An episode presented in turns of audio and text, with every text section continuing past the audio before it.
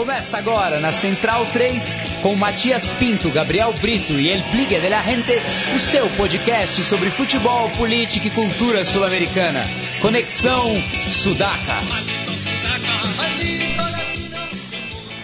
Buenas ouvintes da Central 3, mais uma sexta-feira, mais um Conexão Sudaca, invadindo, ocupando e resistindo na sua placa de áudio. Comigo estão sempre os meus companheiros de bancada aqui do Conexão Sudaca. À minha frente, Léo Lepre Ferro. E aí, Léo, como, como estamos? Bem, bem, com as oitavas definidas. E acho que a gente vai conversar muito sobre isso hoje. E uma boa noite a todo mundo. Ao lado do Léo está o Gabri. Você pode ver pela nossa câmera aqui da Central 3. E eu, eu já anuncio o nosso outro componente da bancada. E aí, Dari Gabri? Matias, boa noite. Ao lado do Gabriel está Felipe Domingues, El Bigra de la Gente, que depois do programa vai cantar com o Léo. Os dois vieram combinandinho de, de Racing hoje. Fala Matias, É, a gente já está combinando aqui o, a nossa excursão nas quartas de final ao, ao Itaquerão. Possivelmente um Racing e Corinthians pintando aí. Então é isso, o Guarani e o Anderson um cachorro morto, né? Já, já passou. Ah, Ah, é, mu- é muito difícil, né? segura, segura os vagabundos aí, os vagabundos vão chegar em São Paulo, vocês vão ver. Ou em A Guarda Assunção, Imperial né? em peso. Ou vão chegar em Assunção também, não sei. Falando conosco pelo Skype está o Capo, o Capo de Tutti Capi, o grande Douglas Seconello. E aí, Seco, como tá, mano? E daí, gurizada, como é que estão? Tranquilo? Tranquilo? Primeiro, agradecer pelo convite aí. Segundo, dizer que eu sou, sou fã de vocês, fã do programa. Ouço assiduamente para aprender e agora estou aí para participar com vocês. Uma honra. Bem, a recíproca é sempre verdadeira, nesse caso, mais ainda. Eu acho que não existiria o Conexão Sudaca se não fosse o impedimento. Então, agradecemos aí mais uma vez pelo Portal Místico e também recomendamos o, o Douglas, né, que está desempenhando um excelente papel no blog Meia Encarnada. Fala um pouco desse projeto, Douglas. É, é um projeto, na verdade, até eu tava, a gente estava brincando esses tempos aí, o Cassol dizendo que é um impedimento descentralizado, né? Foi cada um um pouco para um lado. Uh, mas a ideia é de cobrir futebol sul-americano também, uh, não só dentro do campo, como fora, como era no impedimento uh, ali no Globo Esporte, no meio encarnada. Ainda é um blog que está tomando sua personalidade, mas a, a, a, repercussão tem sido legal. O pessoal tem, tem, tem acessado, tem lido, tem gostado dos textos, então fico feliz de, de poder estar tá, tá continuando aí a escrever e o pessoal tá curtindo. Eu recomendo todos os textos, mas principalmente o texto do Davi Luiz. Eu acho que a analogia do serrote e da harpa nunca foi tão verdadeira. Fica o recado tem aí. muito zagueiro, tem muito zagueiro querendo ser harpa aí, né? Tem que, tem que dar um coordenol na gurizada. E, e, eu e o Douglas que a gente fez a dupla de zaga mais estilosa da história da MP de Copa. Era mullet pra tudo que é lado. Diretamente dos anos 70 pro coração de Porto Alegre, né, Marcos? Sensacional. Bueno, vamos falando aqui da Libertadores, que teve uma semana insana. É... Todos os brasileiros permaneceram vivos, alguns mais vivos do que os outros, como o próprio Seco escreveu. Vamos começar do Cruzeiro, né? Que do... era um dos que tinha a missão mais fácil, né? Dependia só de si. É... recebeu o Universitário de Sucre na... no novo Mineirão, é... na Arena Minas, né? Não sei como, como chamar, mas o antigo estádio Governador Magalhães Pinto. Mas enfim, recebeu o Universitário de Sucre, ganhou por 2 a 0 e ambos se classificaram por conta do tropeço do Globito, né? O Globito que tinha a torcida nossa aqui, é, depois, de tanto tempo, depois de tanto tempo jogando a Libertadores. Leandro tá falando que não. Esqueci de, esqueci de apresentar o Leandro também, nosso operador. Mas, o... Mas por que não, Leandro? Grande simpatizante do São Lourenço aqui, é. o, o nosso amigo Leandro. Mas é decepcionante, né? Esse último jogo do Huracan. Mas vale ressaltar que o Huracan tem esse, esse lado em toda a sua história, né? Quando a gente espera que o Huracan vai dar um passo adiante, ele acaba refugando. E, bom, também eu acho que a torcida tem que pensar bem no, no que foram os, esses últimos meses do, do Huracan, né? Da, ali estava muito difícil a sua classificação pro, ali para a primeira divisão, naquele, naquele ascenso maluco de, de 10 equipes. Acabou conseguindo subir com o técnico interino, o Néstor Apulso, e ainda por cima venceu a Copa Argentina contra o Rosário Central de maneira inesperada.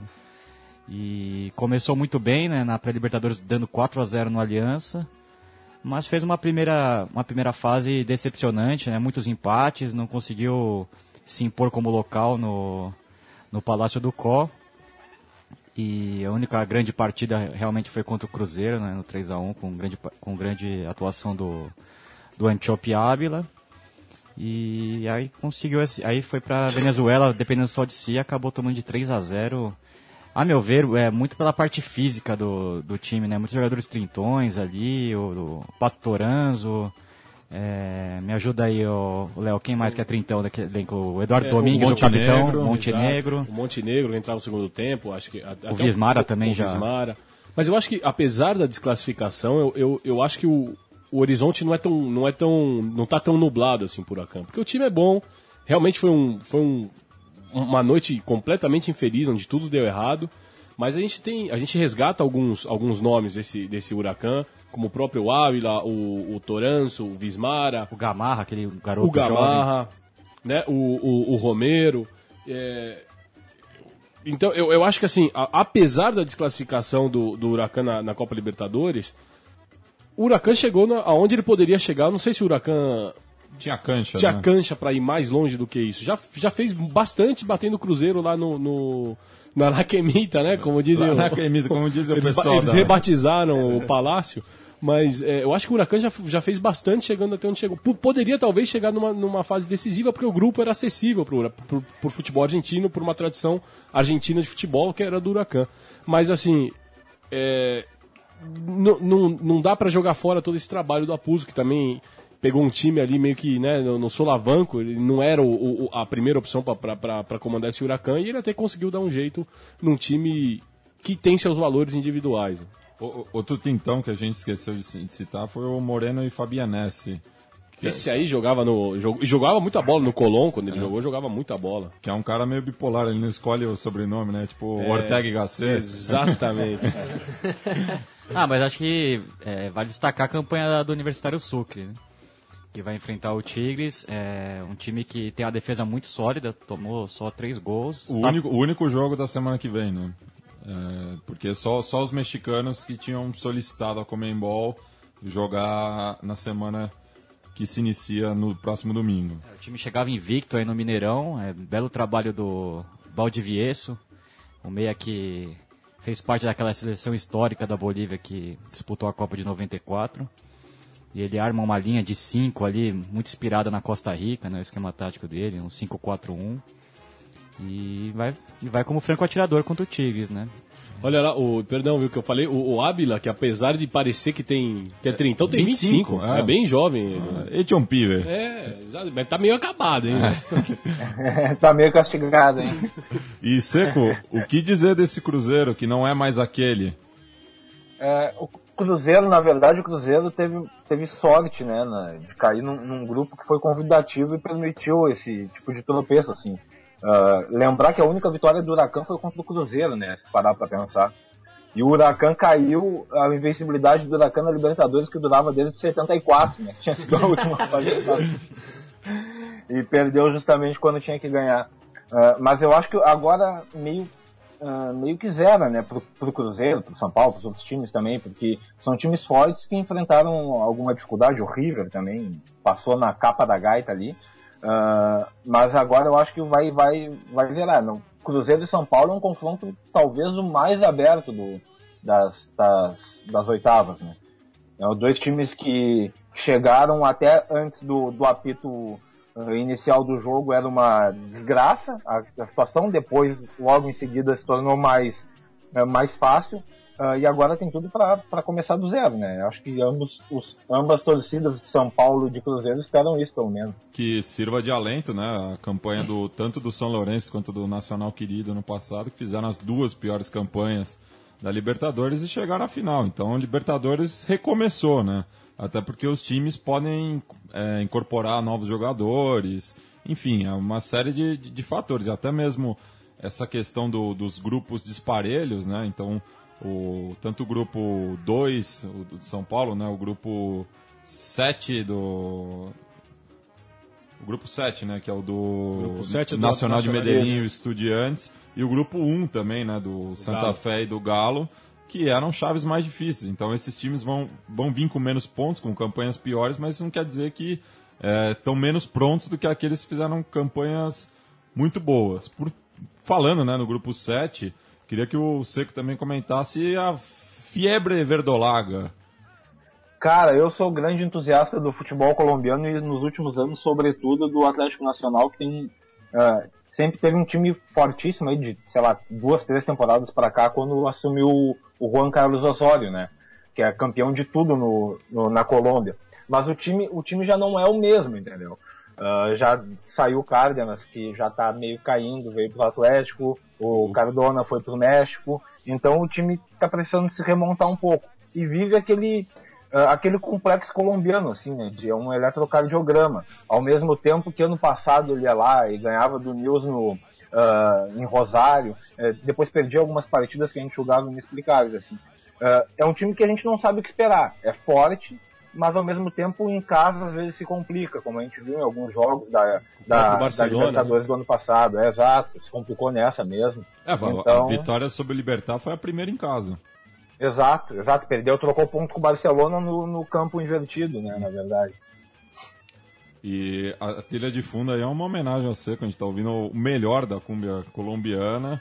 é, em homenagem também à boa campanha do, do Nacional de Medellín, que com os 4 a 0 sobre o Libertar se classificou bem e vai pegar agora O Emelec. o Emelec, né? Um choque de estilos, né? O Emelec já é um time mais porradeiro, né? Que tem uma dupla de volantes ali, Quinones e Lastra, que machuca bastante as canelas adversárias.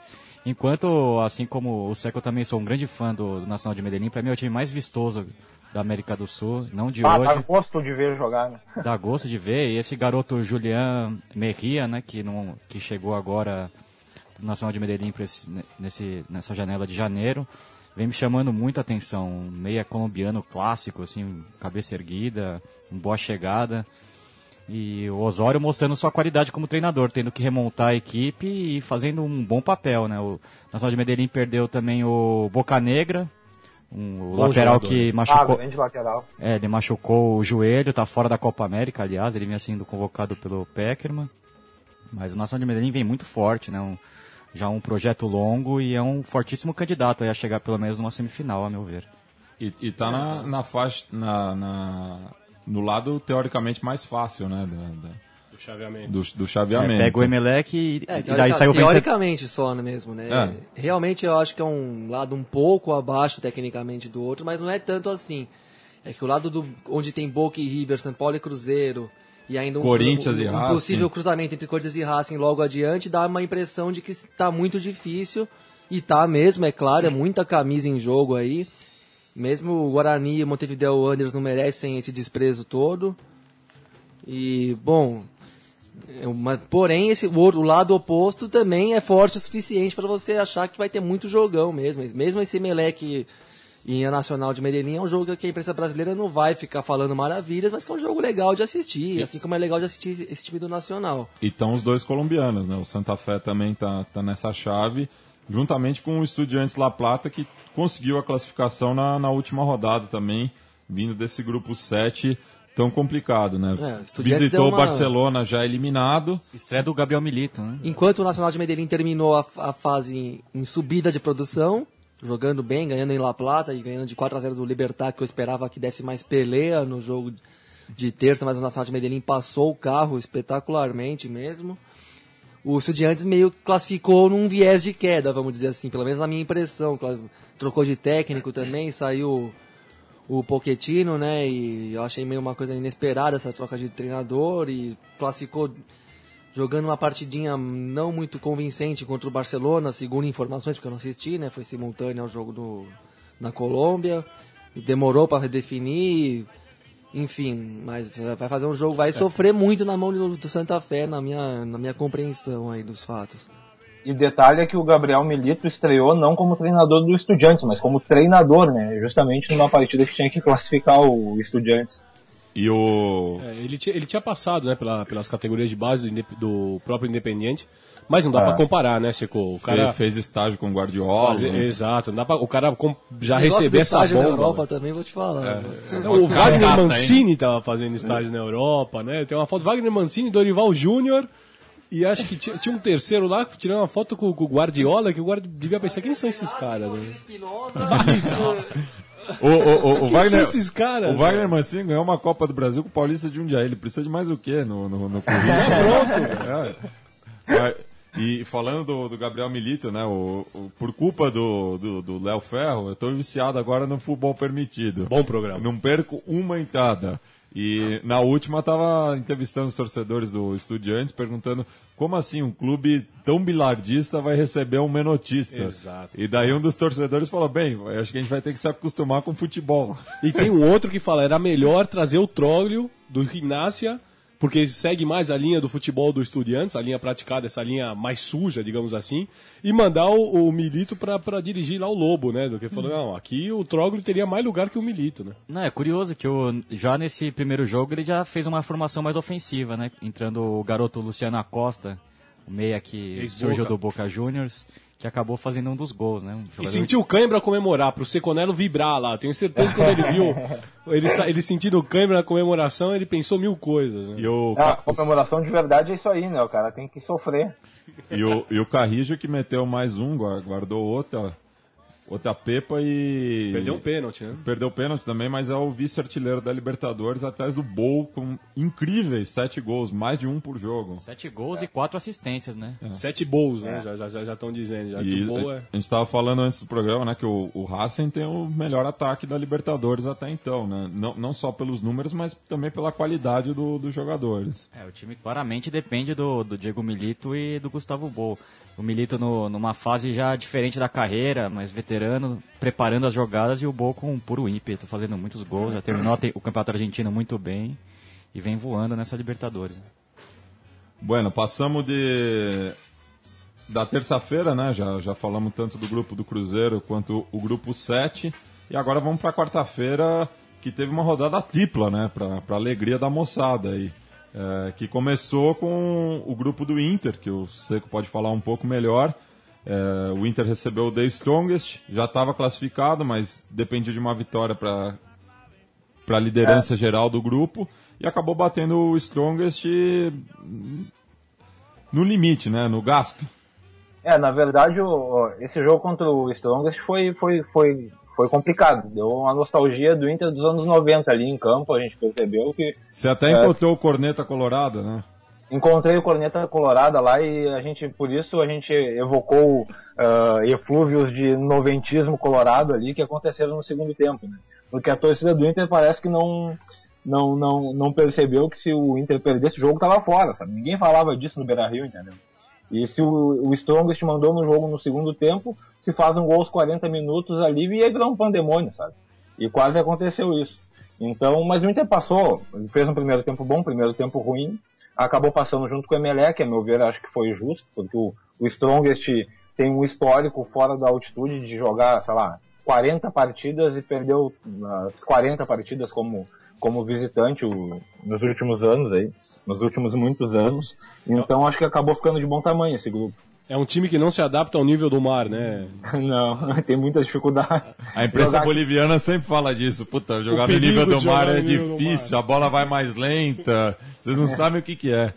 Exato. Seco, E o nível do Guaíba, então, pior ainda. Seco, e como foi pro Beira Rio numa quarta-feira, às 5 e meia da tarde, pra ver um Que jogo horário de futebol? vagabundo, né? Bom, por isso Cara, que foi e bom, tinha, né? Tinha 40 mil vagabundos lá, olha, impressionante. Depois falam de crise econômica no país, né? Todo mundo trabalhando como frila lá, podendo tirar um tempo para ir pro Beira Rio, que beleza. É, ué, são os benefícios da terceirização, olha só. pra tu ver. Não, impressionante, cara. E até foi o segundo maior público desse novo Beira Rio com o Inter jogando lá. Ah, e foi um, foi um horário muito atípico, assim, né? Porque o cara sai de casa no meio da tarde para ir pro futebol e ao mesmo tempo, para quem queria voltar e acompanhar os jogos da, da noite ali do, do Galo e do, do São Paulo contra o Corinthians, foi. Um deleite, Foi, um, né? foi uma maravilha, né? E eh, o, o- meu pai, que é colorado também, se mija de rir com o apelido Bergamotão do, do novo Beira-Rio.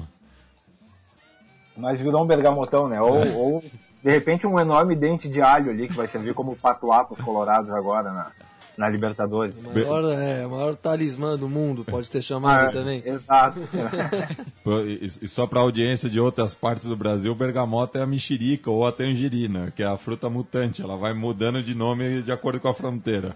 Mas nunca tem um nome simples. A, a lógica, a única lógica que se mantém é isso. O nome é totalmente inesperado mesmo. Bem, e, do- e no mesmo grupo do Inter, né, o Emelec não teve dificuldades para vencer a Universidade de Chile, já eliminada em Guayaquil no Jorge Capel, né, o primeiro jogo do, do Emelec na sua casa que estava em reforma. Talvez por não ser um jogo tão complicado, o pessoal preferiu jogar em Guayaquil mesmo. E outra grande atuação do Miller Bolanhos, né? Baita atacante ali que já vinha muito bem, já tinha feito gol no São Paulo, na Sul-Americana ano passado. É, deve começar como titular da seleção equatoriana na Copa América. Ele e o Angel Mena são os dois grandes destaques individuais desse time, que, é, que fez uma campanha até que decepcionante, mas conseguiu classificar. Mas corre por fora contra o Nacional de Medellín, mas tem já um projeto muito longo aí com o Gustavo Quinteiros, que acabou deixando o clube eh, no meio da campanha para assumir a seleção. E em seu lugar veio o argentino Omar de Felipe, um ex-combatente da- das Malvinas, assim como o, técnico do Huracan, o Apulso. Grande história, uma grande figura. Ele que vinha já de um ascenso com o Independiente né, no- na temporada passada. E é um time Justamente contra Teve o um e passou um bom trabalho no Quilmes também, ele, ele, ele teve um bom trabalho, mas acho que mais decepcionante que isso foi a campanha da, da Laú, né? Que, que, que não- não- o time não é lá essas coisas, mas também não era um time para ser desclassificado antecipadamente na primeira fase. Mas era, era um- era um grupo complicado Eu acho que também. no né? caso desse ano é- era. Eu, o Matias me ajuda a lembrar aí, você passou um artigo pra gente de um, Sim. jornalista chileno descendo a lenha no nível do futebol chileno. É, nos últimos três anos, o, o- Chile só conseguiu uma passagem para as oitavas de final com a União Espanhola no passado, e mesmo assim ela foi eliminada. Então, faz três temporadas que o Chile não faz uma campanha decente na Libertadores. Sim, e o cara, enfim, desancou o nível do futebol chileno e mostrou com números interessantes até dizendo que os times chilenos têm uma média de investimento boa em relação ao resto do continente, excluindo-se Brasil e Argentina, claro. Comparou com o Anders e com o Palestino, por, por exemplo. O, o Palestino tem mais de investimento que o Anders, o que é uma coisa que parece estranha, né? Mas na verdade o Chile tem uma economia ah, fortinha, digamos assim, né? Não é um país- Jaguares da América. é, não é uma coisa tão. Não é um país exatamente pobre e tem um, uma- um investimento. Aí ele critica que falta uma renovação de ideias e isso se reflete nos treinadores nas maneiras de jogar. Pelo lado estatístico, até acho que é verdade, mas pelo lado da, da viabilidade, né, eu não tenho certeza se o Chile está nesse mau momento todo. Acho que a crítica é válida porque três anos sem você ver nem a Laú, nem Laú, nem Colo-Colo se classificarem para as oitavas é meio demais da conta, mas pense. Mas pelas circunstâncias, pelo time que, pelo grande time que a Laú teve nos, com o Sampaoli, também é compreensível porque as entre safras nesses países, a meu ver, são mais difíceis, assim, É, e- são e- um pouco mais prolongadas. E justamente foi a, a Laú do São Paulo que foi o, o último grande time chileno, né? de- de- desses últimos E anos. ganhou um título, não só E- foi longe, como foi campeão de um negócio. E, e- e foi um time que se reinventou por três ocasiões, até que chegou no limite, né? né? Chegou no limite. E Isso ficou claro esse ano, quando não dava nem para jogar mais no, no velho esquema tático, a um passo que só tinha time embaçado no grupo. Mesmo o Strongest, que dificilmente ganha fora, raramente não ganha em casa. E mesmo, e mesmo assim, deu mais trabalho nos jogos de visitante, não só nesse ano, como nos últimos dois anos que participou também. É, joga- tá diferente um pouco a postura do time. O Universitário de Sucre é outro bom exemplo. Mais uma vez a Bolívia consegue classificar um time e não foi tão ano à toa. passado foram dois. É, não foi tão à toa também. Tem um trabalho aí, tem um esforço que visa uma, um progresso, né? Então, o Chile não está tão sozinho assim no continente, na, nessa escala de evolução que eu vejo em alguns times do Equador, de vez em quando, própria Bolívia. Enfim, o Chile, acho que apesar desse retrospecto recente um pouco decepcionante, está num caminho interessante aí do futebol. É, eu vi um artigo no, no, no Diário La Terceira de Santiago, um, um cronista fazendo uma reflexão enquanto ao calendário do futebol chileno, já que há duas temporadas o Chile se adequou ao, ao calendário europeu. Então pode ser que os times chegam para a Libertadores já num estágio físico é, não, não tão ideal, já no final da temporada.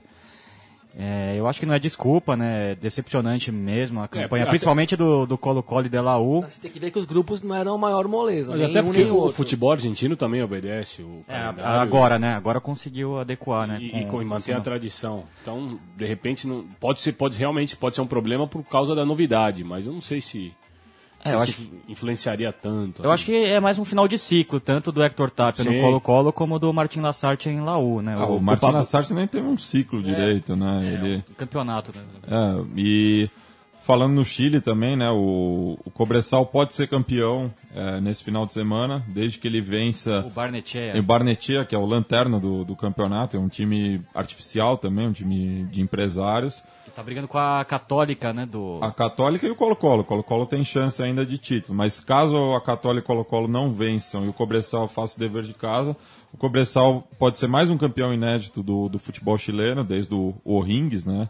Na temporada 2012, É, com o Berício, é, com que Berício, hoje é técnico do glorioso Celta de Vigo. Celta de Vigo, o time do nosso amigo Vitor Vec, time né, do- Seco? E time do meu avô, Cara, seu Manolo. Domingos. Sim. E o Cobressal que defende a maior invencibilidade da Libertadores, nunca perdeu. Jogou uma edição só, não, não foi muito longe, mas não perdeu. Então, o, esse, esse- esse tabu do Huracan aí é fichinha perto do Cobressal. Bueno, e então passamos né, do, do, do grupo do, do Inter e Emelec, Universidade de Chile Strongest. Vamos pro grupo do Galo, que foi uma loucura. Era o único grupo que todos os times tinham chance na última rodada. E o Galo precisava fazer 2 a 0 eh, diante do Colo-Colo, que não é pouca monta, eh, jogando no Horto. E mais uma vez o, o Galo consegue o impossível. Diz aí, Seco. É, o Galo, o Galo tá, tá naquela fase que ele. eh, todos os caminhos errados que ele tomou de 71 ah, até 2013, todos os tropeços, ele tá achando de atalhos agora, né? Porque ah, tá banalizando já o conceito de epopeia né, no futebol brasileiro. Então, a gente já vê o Galo eh, de uma, de uma forma diferente, assim, o jeito que, por exemplo, a bola bateu na bandeira de escanteio. Quando a bola bateu na bandeira de escanteio, eu e mais alguns ah, lunáticos já pensou assim, pronto, né? Tá feito, feita a festa do Galo, né? É, mas é, de fato, uma, uma campanha que, o- no final das contas, o Galo acabou chegando de uma forma muito mais positiva do que a gente poderia imaginar, porque o próprio Colo-Colo, ah, em casa contra Santa Fé, não se contentou em perder, perdeu de 3 a 0, de 3 a 0 se tivesse perdido de 1, precisaria perder de 4 para ficar fora contra o Galo. Ah, então o Galo acabou ah, aproveitando esse, esse equilíbrio do grupo ah, e, e passando. Assim, é uma, é um, é, para os inimigos, assim, especialmente falando agora para o Inter, no caso, que vai enfrentar, é um terror, né? Imagina pegar o Galo que está numa fase astral ah, totalmente iluminada. E quanto ao Colo-Colo, ah, Colo-Colo vem se eh, consagrando pela, por tomar gols eliminatórios no, no final, né? O Cleiton Xavier, depois em outras competições, e o, e o próprio Galo agora, que estão fazendo sofrer a nação, a nação colocolina. O, o próprio Chala Técnica aqui, no, no- nossos companheiros transandinos, é, fizeram uma pesquisa né, de como deveria se chamar o gol norte do Monumental Davi Arellano. Se devia ser Cleiton Xavier, Omar Pérez ou Jonathan Fabro. É, e o Colo-Colo que mesmo, é, ele teve, a, a- não sei se foi na última rodada, na rodada passada, que teve o, o clássico com a, com a Católica e foi sapecado por 3 a 0 também. Sim, te- teve, teve uma, uma alternância, né? O Colo-Colo venceu a Universidade de Chile, que venceu E- a Católica, que venceu o Um Colo-Colo. triângulo amoroso, É. digamos assim. E também foi meio que o, aonde, ali que, que a Católica entrou de vez na disputa pelo, pelo Campeonato Chileno e o Colo-Colo meio que passou a condição de observador. Né? E o Colo-Colo, que comple- completou 90 anos nessa segunda-feira, dia 19 de abril, e por isso eu vou chamar a vinheta do Recuerdos de Ipacaraí, o nosso quadro das efemérides. Recuerdos de Ipacaraí.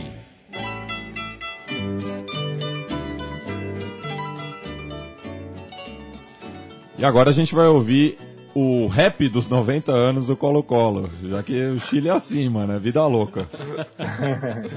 e na volta a gente fala do, do jogo entre o Santa Fé e o Atlas de Guadalajara. importante que que de de barro de pan duro. El que la en. No hay palabra que sea más simple, más corta y que abarque tanto como decirle a la gente, al hincha y al colocolino, muchas gracias por todo.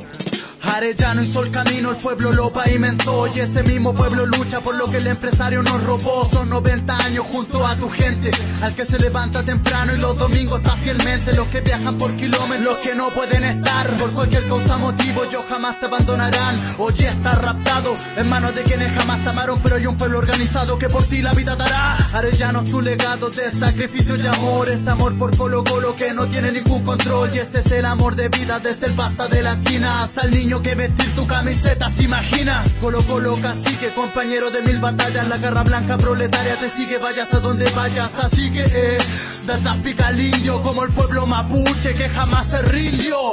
Que suene el cultrum con la fuerza de la rebeldía. Que suene los bombos con carnaval y alegría. Pedrero está de fiesta. Se sabe en cada cántico eres grande por tu gente y por tu semillero histórico. Que suene el cultrum con la fuerza de la rebeldía. Que suene los bombos con carnaval y alegría. Pedrero está de fiesta. Se sabe en cada cántico eres grande por tu gente y por tu semillero Eres histórico. símbolo de lucha, perseverancia y ejemplo para un pueblo de esfuerzo que te lleva a todo el pecho. Los flights del universitario, los de libertad privado y te celebran en tus gloriosos 90 años. Por acá sí que se cante, no existe el silencio.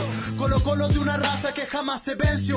Si nada te sale, mira el indio que lleva dentro. Ese es el lema colocolino, admirar todo el adverso. No importa si faltan pesos, si saltas toda la cancha. Si la represtamos fuerte o estamos en mala racha. Colo colo más que eso, colo colo está en las marchas donde se manifiesta el pueblo denunciando lo que pasa. ¿Por qué naciste de gente humilde con alma de pobla? ¿Por qué naciste de una revolución que se recuerda? Porque si en la quiebra Hoy con rabia de cada peña y fuera blanco y negro gritamos. Que suene el cultrum con la fuerza de la rebeldía. Que suene los bombos con carnaval y alegría. Pedrero está de fiesta. Se sabe en cada cántico eres grande por tu gente y por tu semillero histórico. Que suene el cultrum con la fuerza de la rebeldía. Que suene los bombos con carnaval y alegría. Pedrero está de fiesta. Se sabe en cada cántico eres grande por tu gente y por tu semillero histórico. Campamento minero en La Pampa, donde las casas eran blancas y negras. A Colo Colo le está haciendo muy mal que esto les haya convertido en, una empresa. Yo creo que hay que, hay que devolverle este, este color, esta, esta, esta fiesta al, al fútbol. Magia, el fútbol es un juego, el fútbol es poesía.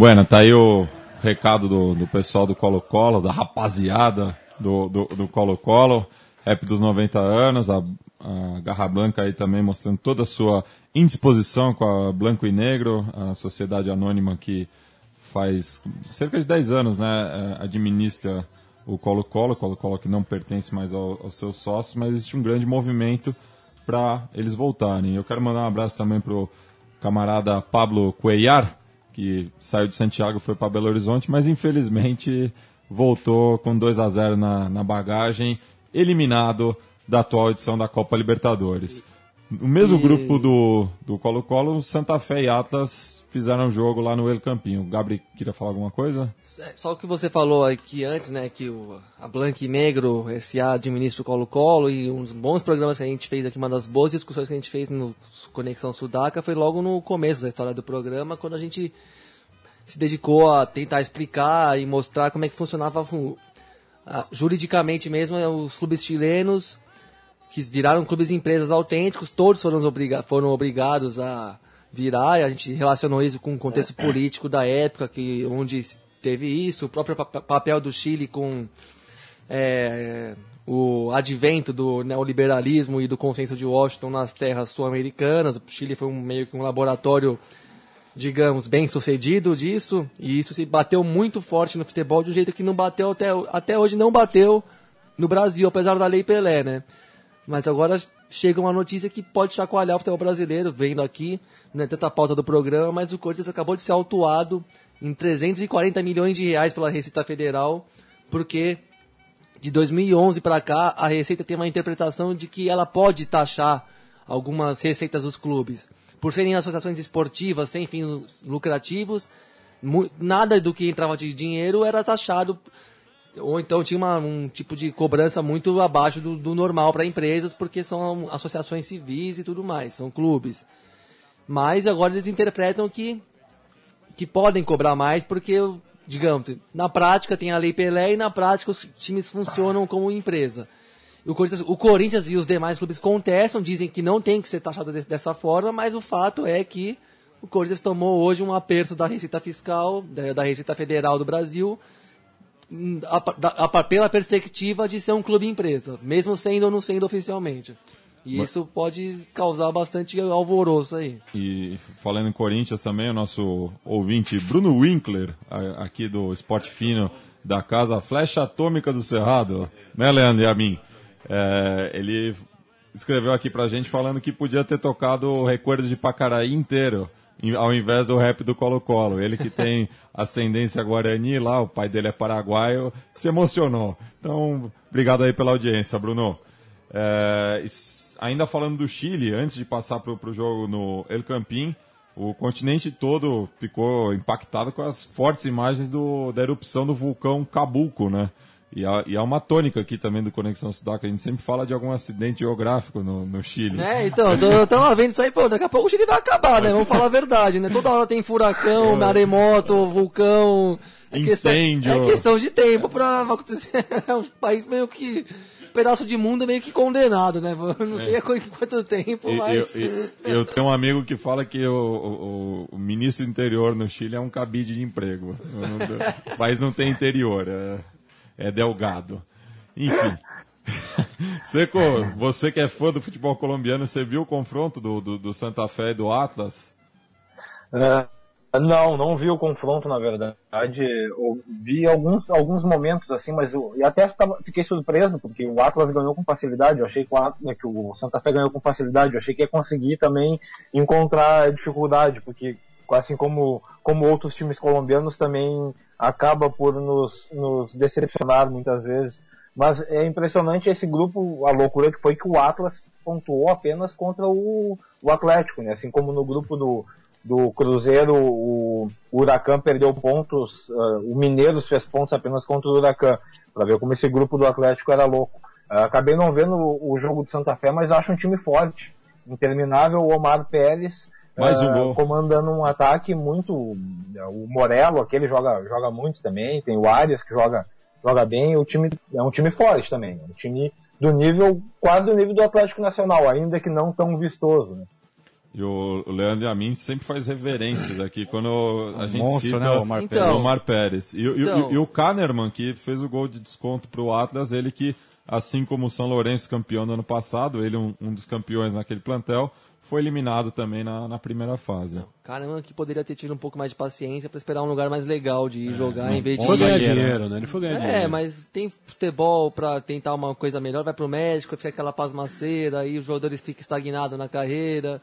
Bom, agora, É meio que a China dos argentinos, né? Você volta meio mortão. agora eu quero falar do, do, do Santa Fé e, e falar um pouco do. Já que eu tô com a camisa do Racing, falar do Gustavo Costas, né? Treinador do, do- dos Leones lá de Bogotá, que tem uma história lindíssima com o Racing, né? Jogou 10 anos ali como zagueiro, foi campeão da Supercopa de 88.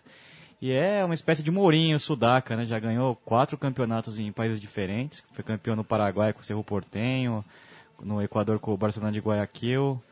É, com a Aliança Lima ganhou dois campeonatos peruanos, para delírio do nosso amigo El Charri, né? Que está esperando aí uma, uma conquista do Aliança, um bicampeonato da Copa Inca. Vai Maior torneio do continente. o maior torneio, o troféu mais bonito do continente, que vai enfrentar o, o César Vallejo em uma partida Maior única. poeta do continente. Maior poeta. um jogo único, né? Que o, o, o campeão já entra na pré-Libertadores do ano que vem. E, Mas bom, se, se for pra fazer o que a Aliança Lima fez esse ano, É, melhor, melhor nem ir, né? De- deixa o César Valerro, né? Brincadeira. Mas tá aí, acho que o Santa Fé é um time forte, realmente. Vai fazer uma série muito parelha com, com estudiantes, né? Vai ser, vai ser jogão e. Bom, o impedimento tinha a camiseta deles pra divulgar o site e tudo mais, era o. Era o Valderrama, né? Então acho que quando tiver a camiseta do Conexão Sudaca ou da Central 3 mesmo, eu já volto por Omar Pérez ali, estampando. Eu voto pelo Bangueira. Eu voto pelo É, o Bangueira. Bangueira também foi maior, muito- maior carisma. A Mangueira realmente foi de cinema demais mesmo. Pena que o Barcelona não foi mais longe nessa Libertadores. É, e agora falar né, do, do, do- do prato principal da semana, principalmente para bancada aqui do Conexão Sudaca. Três São Paulinos e um corintiano. Vocês tentam adivinhar quem é quem. Já devem saber.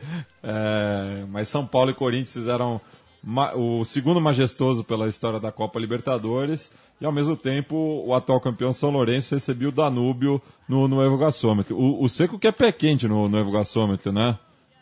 Ah, eu fui duas vezes no Novo Gasômetro, ganhei as duas, mas infelizmente esse ano não teve muita sequência pro título do. E tava mais. tava aparentemente mais fácil do que no ano passado, que o, que o São Lourenço enfrentava o Botafogo, tinha que fazer saldo, eh, o Independente Del Valle jogando contra a União Espanhola também, uma, uma putaria no final da noite lá, todo mundo, ninguém sabia quem, que resultado estava acontecendo, e esse ano não deu muita sorte, mas enfim, ganhamos de novo. E putaria que foi o que aconteceu no Morumbi também, e, e a cafetina de- desse bordel foi o Sandro Merahit, né? Brincadeira.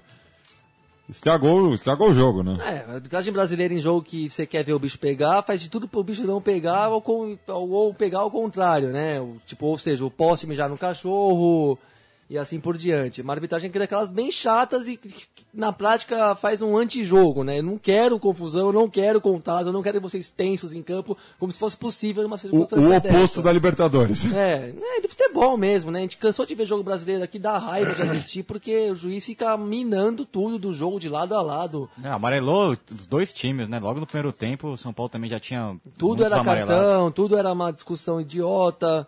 E Aí- como o Sandro cara- a gente gosta de, gosta de holofote também, né? Gosta de ser o protagonista O do problema é que eu nem sei, eu nem acho que eu nem tenho tanta restrição pessoal a ele, né? A questão é o, a- o tipo de orientação que o juiz brasileiro tem, o tipo de cultura mesmo de futebol que ele tem, que é uma coisa muito distorcida, né? Então não aceita o mínimo de alteridade em campo. Aí que tá o problema, né?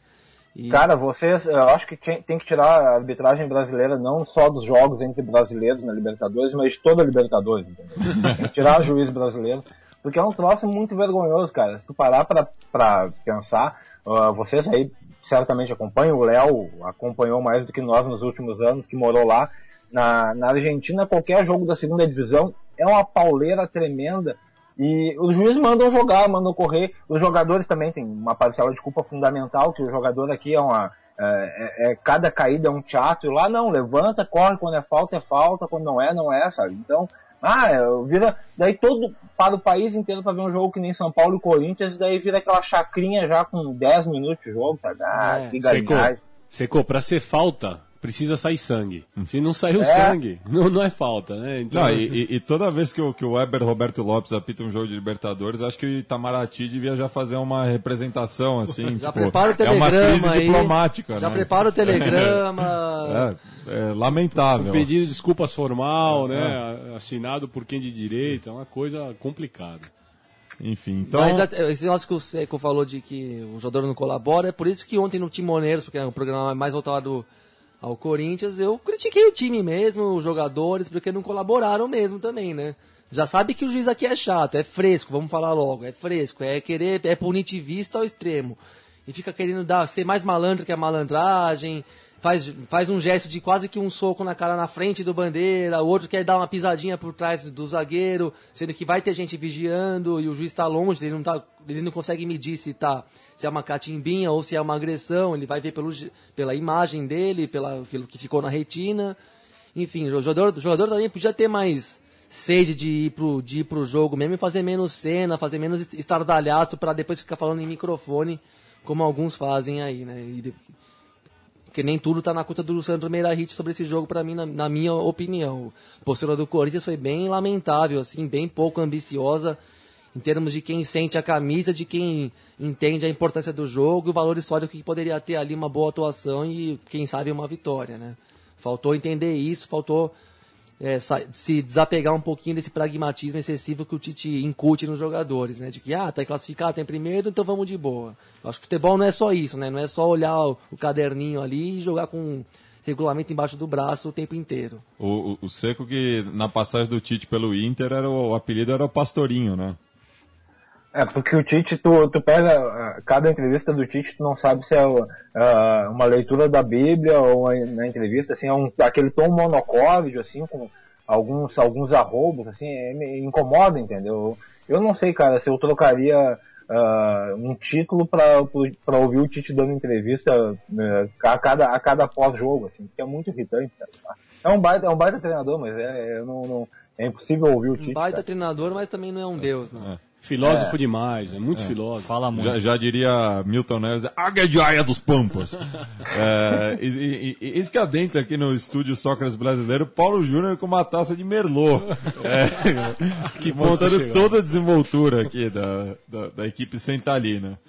Bem, vamos falar das oitavas de final da Libertadores, né? Agora que o chaveamento já está completo. Semana passada a gente só sabia de Boca Juniors e River Plate. O, o, Seco podia dar o palpite dele em todas as oitavas. Vamos aí. meter ele nessa fogueira? Ah, vamos meter ele nessa fogueira aí. Bem, então tá. eu sempre erro. É, é, na, na, na, na, simulação da Libertadores eu errei tudo. É, assim como na vida. Então, é, para mim, a da São Paulo e Racing não deu. E São Paulo acabou pegando o Cruzeiro. Um time celeste também. Mas enfim. Universitário de Sucre e Tigres abrem é, as oitavas de final semana que vem, dia 28, terça-feira, às 9h30, horário de Brasília. É, acho que o Tigres, pelo que apresentou na primeira fase, é favorito, né? E não tem a questão da altura, né? Não vai sentir tanto quanto outras equipes que passaram lá por Sucre. Acho que o Tigres passa nessa. Seco? É, mas os times mexicanos reservam sempre surpresas, né? Apesar de ter vários jogadores experientes, o Guerron, o Rafael Sobes, o Arevalo Rios, mas é bom ficar de olho que esse time do, do Universidade de Sucre tem uma defesa é, que foge um pouco do padrão boliviano, chega um pouco mais junto, é, tem uma linha de handball ali que o Baldivieso fez, é o time que tomou três gols apenas na Libertadores, apesar de ser uma chave mais fraca ali, o grupo 2. Essa, essa, é uma boa, é uma boa, uma linha de handball é uma boa, com, é. boa comparação. o Gabriel, passa quem? Sucre. Sucre, opa, né? Polêmico. Polêmico. Polêmico, tá no underdog. Léo? Tigres. Tigres, Seco? Tigres também. Tigres. Depois temos Estudiantes La Plata contra Santa Fé. Ah. Aí, aí é complicado. Eu vou, vou de Estudiantes pela camiseta. Eu vou de Santa Fé pelo, pelo mais recente aí que cada um jogou. Vou de Estudiantes também. Eu acho que passo Santa Fé com grande atuação do Omar Pérez, para delírio do nosso amigo Leandro Seco desempata aí. Pra, pra, desempatar, Seco? Eu acho que vai de Santa Fé, o Estudiantes tá, tá mal, na verdade. Guarani de Assunção contra Corinthians. Corinthians. O, Gabriel não podia votar de outra forma. É, é timão, meu. Léo? Passa Corinthians. Passa o Corinthians. Eu vou ser do contra, Guarani. Seco? Uh, passa o Corinthians, mas o Guarani não é não é essa galinha morta toda não, viu? O Guarani é um time bem montado, na verdade. O, o, o, o Racing, o Racing que sentiu na pele. Passa, mas se, se não, se não. É, incomodou os dois jogos contra o Racing. Né? Um ganhou, e mesmo no segundo, que foi 4 a 1 teve um momento do jogo que o Guarani emparelhou o jogo. Então acho que dá, dá Corinthians, mas não seria um total absurdo também uma zebra aí. Sabe? Não é o jogo mais fácil da história da Libertadores. A, a, melhor expressão que, que eu li uma vez do Seconello, e que eu acho que transmite um pouquinho desse, do que foi o jogo do Racing, apesar do 4 a 1 foi pariu uma bigorna, né? Essa é. realmente e pariu mesmo, pariu, porque foi 4x1 depois, mas durante o jogo foi bem complicado. Santander ali, ex-Racing mesmo, botou fogo no jogo. Ele que tem cinco gols, né? O vice-artilheiro também da, da, Libertadores. Isso. São Paulo e Cruzeiro. Aqui já tem três votos pro São Paulo. Biglia, tá confiando? Depois Ah, é. de quarta-feira? Ah, eu confesso que eu gostei do cruzamento com o Cruzeiro. Eu acho que é um time em formação e que também ah, sente um pouco esse, esse momento de decisão. Já no brasileiro foi assim, nos jogos principais ali, né? Decisivos e perdeu de- novamente do Cruzeiro no- na semifinal do Mineiro. Eu acho que o único jogador que, que, tem, que traz muito perigo para o São Paulo é o uruguaio de Arrascaeta, que realmente é, é um, é um jogador diferente ali. E o Daniel, que cresceu um pouco de, de produção, mas ainda muito aquém daquele jogador que começou no Inter. Seco, você acha que passa quem? Ah, desculpa aí os amigos que convidaram, mas eu acho que vai passar o Cruzeiro. Gabri? Cruzeirão, Cruzeirão. Léo? Não, São Paulo. São Paulo, vou, de São Paulo também, vou até Belo Horizonte ver esse jogo, eu não quero voltar eliminado. Agora o, o jogo que diz mais respeito ao, ao Seconello, Atlético Internacional. Eu acho que vai acontecer um tsunami no Guaíba e vai varrer o Beira Rio e não vai ficar definido, cara. O jogo vai É, ser é- suspenso. Mas eu acho, eu acho que eu- talvez junto com até Atlético Nacional, Emelec, o, o clássico argentino, o Cruzeiro São Paulo é um dos, dos mais indefinidos, assim. Eu acho que é 50 a 50. Fácil. Ah, eu vou de Inter pelo Inter definir no Beira Rio e o Galo definir fora, que é algo ainda. Mas vou, vou, vou de Inter por torcida, não por, por análise técnica. É que a gente não tem compromisso com a imparcialidade, viu? Exato. É quase inimigo declarado da imparcialidade. Eu, eu, eu vou de Galo. Eu acho que o Galo recentemente apresentou mais é, fibra do que, o- do que o Inter. O Inter eu acho que falta um pouco mais de chegada. O Galo é um Vou, time mais chegado. vou mostrar esse teu áudio pro D'Alessandro no vestiário. Olha, então bota, mostra o meu também que eu vou de Galo também, viu? Eu acho que o Galo passa. Eu também concordo com o que o, com o, que o Matias pegou aí sobre os times do Inter e do Galo, mas o Inter deu uma crescida aí e tal, e desse- faz o segundo jogo em casa, né? Eu acho que esse vai ser o confronto que eu, que eu vou, que, eu, que a gente vai ver indo pros pênaltis, assim. É um bom candidato aí pros pênaltis esse confronto aí. Aí não dá pra saber quem leva. Eu acho que passa o Inter. O Inter acabou muito bem a, a fase de grupos, tem a terceira melhor campanha. Me chamou muita atenção o Nilmar, como ele voltou a jogar bem. É, você via que era a parte física mesmo, o jogador está mais rápido ali. O D'Alessandro ali voltando a, a ser o engante, ele que com o Abel jogou aberto durante todo o ano e eu acho que ele rende mais naquela posição. E também o, destaco o Aguirre, né, que começou com uma certa desconfiança, mas ele foi acertando o time e deixando alguns medalhões no banco e o Aguirre tem, já tem uma experiência boa em Libertadores, chegou a- na final é, com o Penharol contra o Santos e eu acredito que o Inter possa ter boa, vai fazer uma boa campanha nessa Libertadores e passa pelo Galo. Bueno.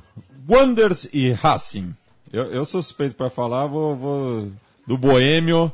É, passa, passa pelo Racing. O Videla começou no, no Wonders, vai dar uma entregada. O Racing passa e pega o Guarani. O Wanderers, você diz. O, O Wanderers passa. O Ra- Wonders. Eu acho que passa o Racing. O Anders também, o espírito de Diego Atme vai passar, vai pairar por Avejaneda e a vagabundagem vai dizer Tá presente com medo do Racing aí. Gabriel? Pode vir, não, não tô com medo nenhum do Racing. Não, acho que passa o Racing, apesar de... Mas o Anders mostrou muita mística dentro e fora de campo. Já. Apesar da academia ter caído muito nos últimos jogos, mas volta o, o Lolo na defesa, que é o nosso grande caudilho. O Luciano Alwed também volta para fazer a volância ali com, com o Ezequiel Videla e o, o Bo e o Milito vão, vão classificar o Racing para enfrentar o Corinthians possivelmente. Seco, tá 2 a 2 desempata essa. É, eu, eu acho que o, o Racing tem o Racing tem muita chance na Libertadores, nessa Libertadores porque se, se ninguém se lesionar, se tudo der certo, se entrar nessa comunhão time e torcida que vem desde o ano passado, o time do Racing é muito competitivo, não tem jogadores para repor e tal. Ah, mas jogar no cilindro também é um fator brutal, assim, a torcida faz, faz muito muita diferença assim de fator local. Eu vou de Racing nessa, vou Acho que os vagabundos vão vagabundear um pouco mais. e no centenário, o- no centenário o, o fator buquebus ali também vai, vai contar forte. O Racing vai ser local du- duas vezes. A única preocupação aqui que a manchete do Racing no Cante a Chena de hoje é uma das melhores impossíveis. Milito entre algodones. Ou seja, preocupação ali por causa do, do joelhinho dele, né? E já não, É. tem, já não tem o discoteca, né? O melhor apelido O do futebol sul-americano. Ah, o discoteca, o discoteca foi um caso muito sensacional, né? Porque ele sofreu uma liga- um rompimento de ligamento do joelho, continuou jogando e fez um gol, sabe? É, é meio e daí, que o o, boletaço e do daí o. Thiago, o nosso zagueiro, o capitão da seleção lá, o que aconteceu no jogo lá da Champions League, saiu e deixou o outro lá tomando janelinha da 3x4. Ficou complicado. Agora vamos de super clássico. Não, vamos deixar por último, super clássico. Sim, sim, sim. Vamos Emelec e Nacional de Medellín. Eu, eu tô com seco, vou com a Fiebre Verdolaga. Nacional. Eu também. Passo nacional, mas o Emelec é um time muito perigoso, principalmente o Mena e o Miller Bolanhos, e é um time bem porradeiro, então... Sim, que é tomar- verdade. tem a que- gente se fica mais empolgado com o Nacional, que tem uma torcida muito legal também, tá jogando bem alguns campeonatos já recentes, mas o Emelec é um time chato de ganhar mesmo. Seco? Eu vou, eu vou com o Atlético Nacional, mas é, é um confronto muito aberto. Se o Emelec ganhar, não é nenhuma surpresa. Assim, eu vou pela, vou pela torcida, pelos, pelo, pelo verde. E o Nacional também, que deve ter uma grande presença de público, seja em Guayaquil ou, ou em Manta, né? Porque eles já fazem barulho em todas as partes do continente. No Equador, que está ali do lado, não vai ser diferente. Eles que lotaram, né, o, o Monumental contra o O Barcelona. Barcelona. Isso mesmo. Agora, o super clássico, né? É, aqui, aqui separa os meninos dos homens. É, Para desespero do nosso amigo, o Flaco Amarelo, que deixou de ir no cinema hoje para ouvir o Conexão Sudaca, Olha aí. eu vou de River Plate. Eu vou de River Play. Pra mim, passa o River Play. Você não pode ter outro palpite, Não né? Senão não Vai entra em casa, em né? né? Mas eu vou de River Play. Depois eu escrevo pra vocês o que eu acho de verdade. Eu acho que é Boca dessa vez, muito embalo, muita gana de pegar o River nesse momento meio calça curta, que não jogou nada na primeira fase, não fez nenhum jogo bom esse ano ainda pra valer. Já tomou de 5 do Boca. Decide inclusive. em casa o Boca, vai, vai prevalecer uma mística bosteira aí. Ah, eu deixei minha opinião, acho que no, no post da semana passada, aqui no, no site da Central 3. Eu acho que o Boca tem mais elenco, é, tem um time mais encorpado, mas o River, os 11 titulares, ai- ainda acho melhor o, o conjunto milionário. Tem que acertar ali um pouco as coisas no vestiário, ficou muito muita briga ali, o Teófilo Gutierrez com o Gabriel Mercado, já saíram no tapa, no- no- ali naquele clássico de 5 a 0 mas eu acho que passa o River, até pelo, pelo enredo todo, a classificação heróica, eu acho que o River vai vir muito embalado para pegar o Boca. Seco? É, antes da Libertadores começar, eu até estava conversando com o próprio Flaco, ah, Flaco Amarelo, e, e falando com ele que os meus favoritos para ganhar eram o Corinthians, desde que ficasse o, o Guerreiro, e o River Plate, que eu acho que nome por nome é um dos melhores times da, da Libertadores, sabe? Os 11 titulares, talvez, olha, é difícil achar um melhor do que o River. Então, devido a esses, eh, todos esses acontecimentos das últimas semanas, eu concordo que o River vai passar, cara. Bueno. Acho que o River tira boca. Então, a- se- segundo aqui o- os palpiteiros, 3x2 pro River, acho que passa. Vamos, não, não sei, a gente não sabe nada, né? É, no, no geral, tudo pode acontecer. É, Jogo na loteca todo final de semana e nunca acertei 14 pontos. Aliás, o, o, o, Seconel é uma das poucas pessoas que eu ainda conheço que joga na loteca. Hoje joguei de novo. E no Grenal? Ah, no Grenal, vai, vai dar Grêmio no primeiro Grenal, cara. Foi, foi isso que você jogou ou você jogou as duas colunas? Joguei triplo, cara. Bem, a gente agradece a presença do Douglas Seconello aqui, é, eternamente do, do, do impedimento, mas que no momento está tocando o blog Meia Encarnada no, no Globo Esporte. Você que gosta da boa crônica esportiva, entra lá e se divirta. Valeu, Seco. Até uma próxima. Até uma próxima, valeu demais, gurizada. Sou fã do programa aí, ouço sempre. E foi uma honra extrema estar aí, ouvindo e aprendendo e conversando com todos vocês. aí. Um abração para cada um. Abraço, Abraço, mito. Ciconello. O Paulo, Júnior, o Paulo Júnior quer dar uma palavrinha, é isso? Olá, Leandro e a mim, Matias, Léo, Gabri e Biglia. São duas palavras. A primeira é mandar um abraço pro Seconello. Seconello participou do Folha Seca 35, um bom papo sobre Ah, crônica esportiva, sobre jornalismo esportivo, sobre o texto no jornalismo esportivo atual. E eu queria mandar um abraço pro Biglia, porque o Biglia me convenceu a assistir o Danúbio. Ele disse que o Danúbio tinha uma boa formação. E quarta-feira eu assisti Danúbio e São Lourenço no streaming, no meu celular. E eu queria dizer que o Danúbio de fato joga muito bem. Quarta-feira ele provou que contra um time já desmotivado, já sem ter muito o que fazer, ele é o verdadeiro campeão uruguaio, apesar da, da saída de jogadores, coisa Líder, e tal. líder agora do Uruguaião. Líder. E o Danúbio fez um bom jogo. Um abraço pro Biglia que me garantiu em janeiro último que o Danúbio faria um bom papel nesse grupo da Libertadores. Acordou tarde demais, foi esse o problema, cara. É licença poética, né? E a gente vai encerrar o Conexão Sudaca de número 48, Leandro e a mim, é, com o som do, do pessoal do Tez Decoração, banda lá diretamente de Medellín, que fez uma verdadeira conexão sudaca no- no- na sua última música de trabalho. Afinal, estamos no rádio, né? Eles pagaram aqui o, o jabá e vamos tocar o som deles aí. Arriba Esse monte las bandeiras. estão vendo aí, né? A- Arriba las bandeiras com a presença, pela primeira vez desde do fim do ataque 77, de Ciro Petrucci e Mariano Martinez, dividindo Andando os de vocais. bicicleta. Andando de bicicleta ali por Cabagito. boa. Depois a gente sobe o, o, o, o vídeo no, no Twitter, mas muito bacana o som deles e tem participação brazuca, né? Do Biga? Arthur, vocalista do Fleet, grande banda de punk rock aqui de São Paulo. É legal, né, esse encontro do Ciro com, com o Mariano. A banda terminou de uma forma meio esquisita. O, o Ciro formou uma outra boa banda, o Rauria. E o Mariano assumiu os vocais do Ataque 77. Mítica banda aí que tá por todas as canchas sudacas. E então a gente termina aí com Arriba las Bandeiras. E pro pessoal aqui da Varza Paulistana, vocês podem ver um fragmento do Bicudão, popular campo ali da Vila Anastácio, no clipe. Então vamos ficar aí com o punk rock do Três Decoração, direto de Medellín. Hasta!